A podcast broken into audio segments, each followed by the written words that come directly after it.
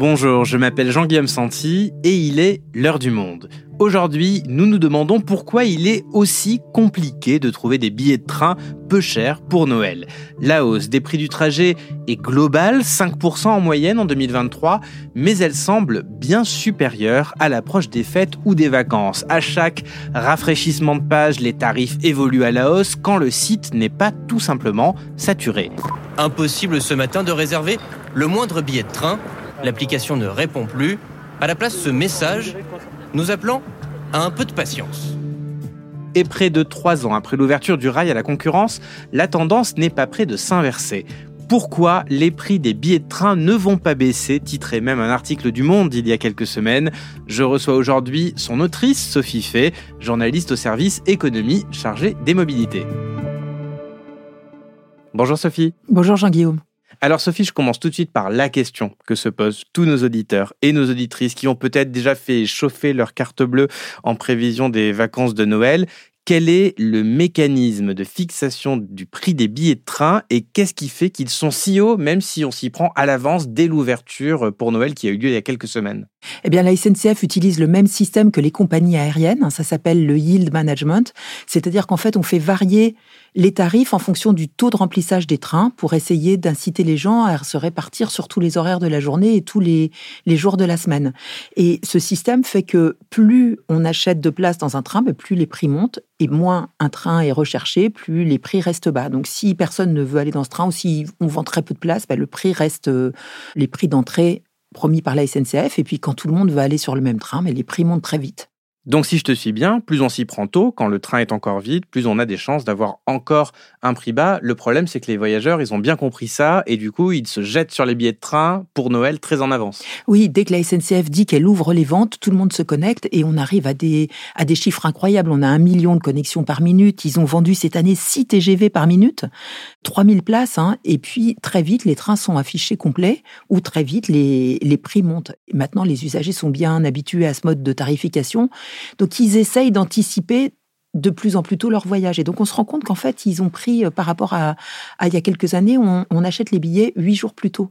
Et donc euh, tout de suite, maintenant, quand on arrive, même avec un ou deux jours de retard, on arrive tout de suite sur, euh, sur des trains complets, en particulier pour les périodes où tout le monde veut partir en même temps, les périodes de Noël, les périodes de vacances scolaires et les trains du premier jour des vacances ou le train la veille de Noël. Et ce phénomène que tu nous décris là, ça vaut pour tous les types de trains, les TER, les TGV, les intercités? Alors non, il y a trois types de trains en France. Il y a les TGV. Sur les TGV, il n'y a aucune subvention et ce principe du yield management, il joue à plein. Mais il y a deux autres types de trains, les trains intercités, donc ces trains corail qui, qui traversent le territoire, qui eux ont un peu de yield mais sont plutôt à prix fixe. Et puis surtout, il y a les TER, les trains régionaux, qui eux sont largement subventionnés par les régions. Donc les prix sont beaucoup moins chers et là, ils sont à prix fixe et eux ne subissent pas le, le yield management. Donc si je te suis bien, plus le système de train est subventionné par les finances publiques, moins il y aura de yield management des prix. Oui, exactement. Dans les TER, par exemple, où on considère que c'est un service public rendu à l'usager, donc c'est à trois quarts payé par les régions, eh bien dans ce cas-là, il n'y a pas de yield management. Et qu'est-ce que ça implique pour le TGV de ne pas être euh, subventionné? Ça signifie que le TGV doit s'autofinancer? Oui, exactement. Le TGV, il doit faire deux choses. Il doit s'autofinancer. Donc, les lignes très rentables comme le Paris-Lyon doivent, euh, ou le Paris-Marseille doivent financer des lignes qui sont beaucoup moins rentables, comme le Paris-Dijon. Il y avait pendant un moment un Lille-Dijon qui passait par, euh, par Roissy. Donc, euh, ça, ce sont des lignes qui perdent de l'argent. Donc, il faut équilibrer entre tout le système. Et puis, la deuxième chose, c'est qu'il doit dégager des bénéfices pour financer aussi le reste des activités de la SNCF et en particulier l'entretien du réseau.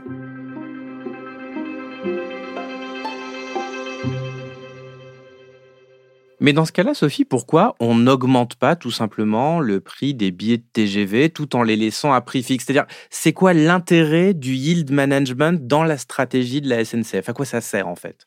Alors l'intérêt du yield management dans la, la stratégie de la SNCF, c'est de répartir, de mieux répartir les voyageurs sur l'ensemble de la semaine et sur l'ensemble des trains. Et puis c'est aussi quand même malgré tout de permettre à certains voyageurs de partir à petit prix parce que si on arrive à monter dans un train qui est peu recherché, dans un train qui n'est pas pris d'assaut très tôt, ben on arrive encore à avoir des prix euh, intéressants, en particulier en jouant avec les systèmes de, de cartes. Et on le voit aussi sur les Ouigo, par exemple. On arrive encore à avoir des trains très tôt ou très tard qui sont un peu moins chers. Et la SNCF, qui fait des petites vidéos pédagogiques pour expliquer le yield management, revendique même que 8 trains sur 10 sont à un prix inférieur à ce qui serait si on maintenait un prix fixe.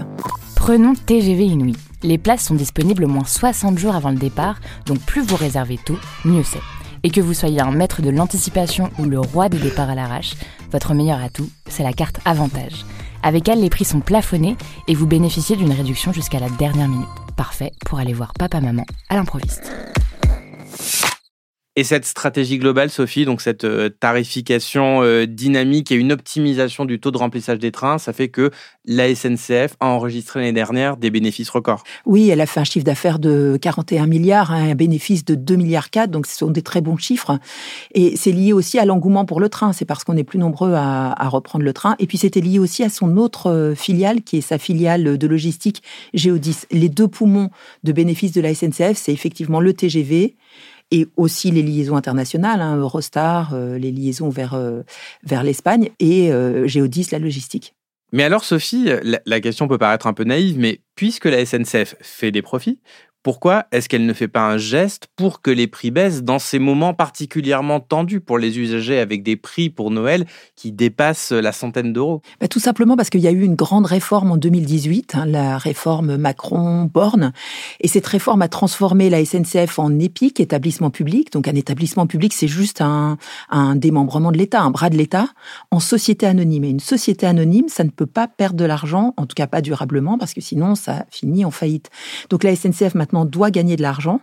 L'État a aussi repris 35 milliards d'euros de dette à la SNCF et s'est engagé à ne pas lui prendre de dividendes, à ne pas lui prélever de dividendes. Elle lui laisse l'argent, mais en contrepartie, on a demandé à la SNCF de dégager suffisamment d'argent pour financer la modernisation et la régénération du réseau ferroviaire. Donc dans la SNCF, il y a plusieurs entités. Il y en a une qui s'appelle SNCF Voyageurs, c'est celle qui nous fait voyager, notamment en TGV. Et il y en a une qui s'appelle SNCF Réseau et qui est chargée d'entretenir les rails, d'entretenir les aiguillages et d'entretenir cette infrastructure qui permet au train de circuler. SNCF Réseau doit absolument investir pour euh, avoir des aiguillages plus modernes, des hum, moyens de dialogue entre les trains digitaux pour pouvoir mettre plus de trains sur les mêmes rails. Et cet investissement coûte euh, extrêmement cher. La France a pris du retard. Donc si je te suis bien, ça veut dire que quand j'achète un billet de TGV, une part significative de ce billet va à la modernisation et à l'entretien du réseau. Ça représente quoi à peu près? Eh bien, en fait, vous payez à deux titres. Le premier, c'est que chaque train, chaque TGV paye un péage, un droit de passer sur les rails. Et donc, ce coût de péage, ce coût du sillon, c'est à peu près 35 à 45% du billet de train. Et puis, vous payez une deuxième fois parce que sur ce prix du billet, la SNCF Voyageurs va faire un bénéfice. Et sur ce bénéfice, 60% vont repartir à SNCF Réseau pour entretenir les rails. Donc, en fait, on paye un coût très important pour l'entretien du réseau, mais sans réseau, les trains ne circulent pas. Et ce péage que la SNCF Voyageurs paye à la SNCF Réseau pour faire circuler ses trains, les concurrents de SNCF Voyageurs, comme Trenitalia, puisque le réseau a été ouvert à la concurrence, ils le payent aussi. Oui, tout le monde le paye, les TER aussi d'ailleurs.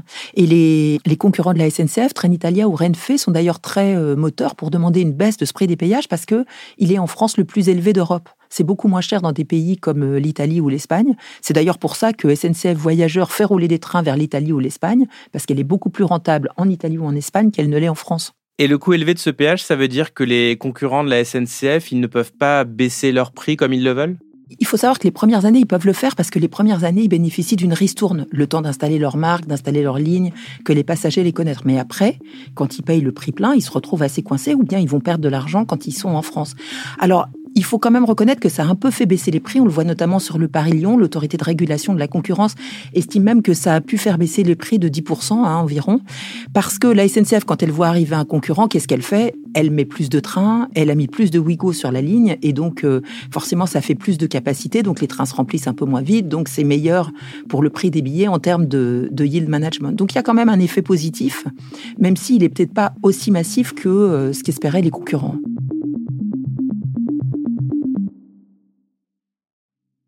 Donc on a des baisses par-ci par-là, mais ces coûts de péage très élevés euh, limitent les marges de manœuvre des entreprises pour euh, baisser leurs tarifs, hein, SNCF Voyageurs comme les concurrents. Est-ce qu'il n'existe pas tout de même des, pistes pour faire en sorte que le prix des billets finisse par euh, baisser? Alors si, il y a un exemple italien, Trenitalia met souvent en avant cet exemple d'ailleurs. Quand l'Italie a ouvert son marché ferroviaire à la concurrence, en fait au bout de quelques années, on s'est retrouvé avec des entreprises en difficulté financière, Trenitalia comme ses concurrents. Et donc l'État italien, le régulateur, réagi en disant on va baisser significativement le prix des péages. Ce qui s'est passé, c'est que ça a permis aux entreprises de mettre plus de trains en circulation, les prix des billets ont baissé, les trains ont été plus remplis. Et finalement, le fait qu'il y ait plus de trains, plus de voyageurs a permis d'augmenter les recettes de péage. Et à la fin, on aurait, selon Trenitalia, une sorte d'opération blanche, donc avec des péages moins chers, mais plus de passagers, plus de trains. Et donc un cercle vertueux gagnant-gagnant. Et ce modèle, on ne peut pas le transposer à la France? Ce qu'on a vu en Italie, c'est que le phénomène baisse des péages avait très bien marché parce qu'il y avait énormément de, voyageurs qui prenaient l'avion entre, euh, entre Milan et Rome. Et donc, ces voyageurs ont rempli les trains dès qu'il y a eu plus d'offres de trains. En France, en fait, on ne pourrait pas bénéficier d'un report modal aussi fort puisqu'il euh, y a déjà euh, une très grosse part du train sur les liaisons Paris-Marseille ou sur les liaisons Paris-Lyon.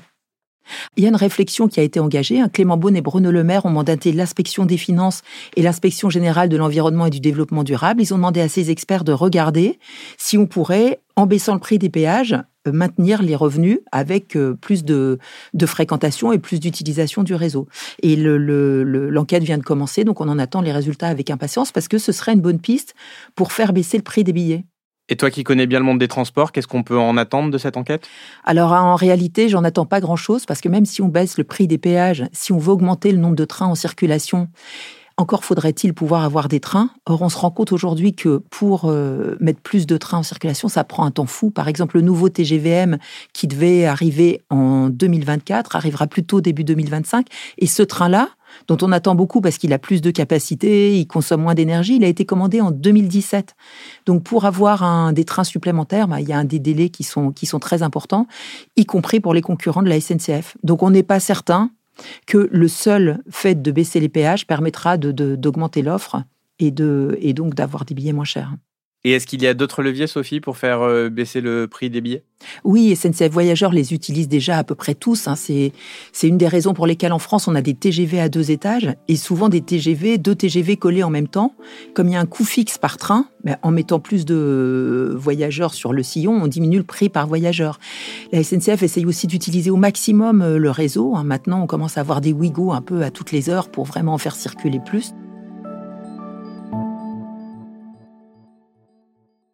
Dernière question, Sophie. Il y a quelques semaines, on a entendu le ministre des Transports, Clément Beaune, annoncer la mise en place d'un passe-rail à 49 euros sur le modèle allemand. Est-ce que ça peut changer les choses pour un grand nombre de voyageurs sur le prix des billets de train? Alors attention, Jean-Guillaume, le passe-rail, ça ne s'adresse pas au TGV, ce serait un pass réservé au TER et au train intercité. Donc ça change rien pour le prix des billets des TGV. Et d'ailleurs, c'est pour ça que Clément Beaune, pour le mettre en place, est obligé de négocier avec les régions. Et les régions, elles, n'ont pas forcément envie de le mettre en place puisqu'elles ont déjà des tarifications pour les jeunes, des tarifications pour le week-end, et donc elles sont pas euh, forcément partantes. Surtout, elles disent regardez bien ce qui se passe en Allemagne, car ce qu'on voit en Allemagne, c'est que ce passe-rail entraîne un coût de 3 à 5 milliards d'euros pour les finances publiques allemandes et n'amène pas tant de report modal que ça. C'est-à-dire que ce sont surtout les urbains qui avaient déjà des abonnements de transport qui l'utilisent et pas tellement des gens dans les villages qui, eux, gardent leur voiture et n'ont pas forcément intérêt à le prendre. Merci Sophie. Merci Jean-Guillaume.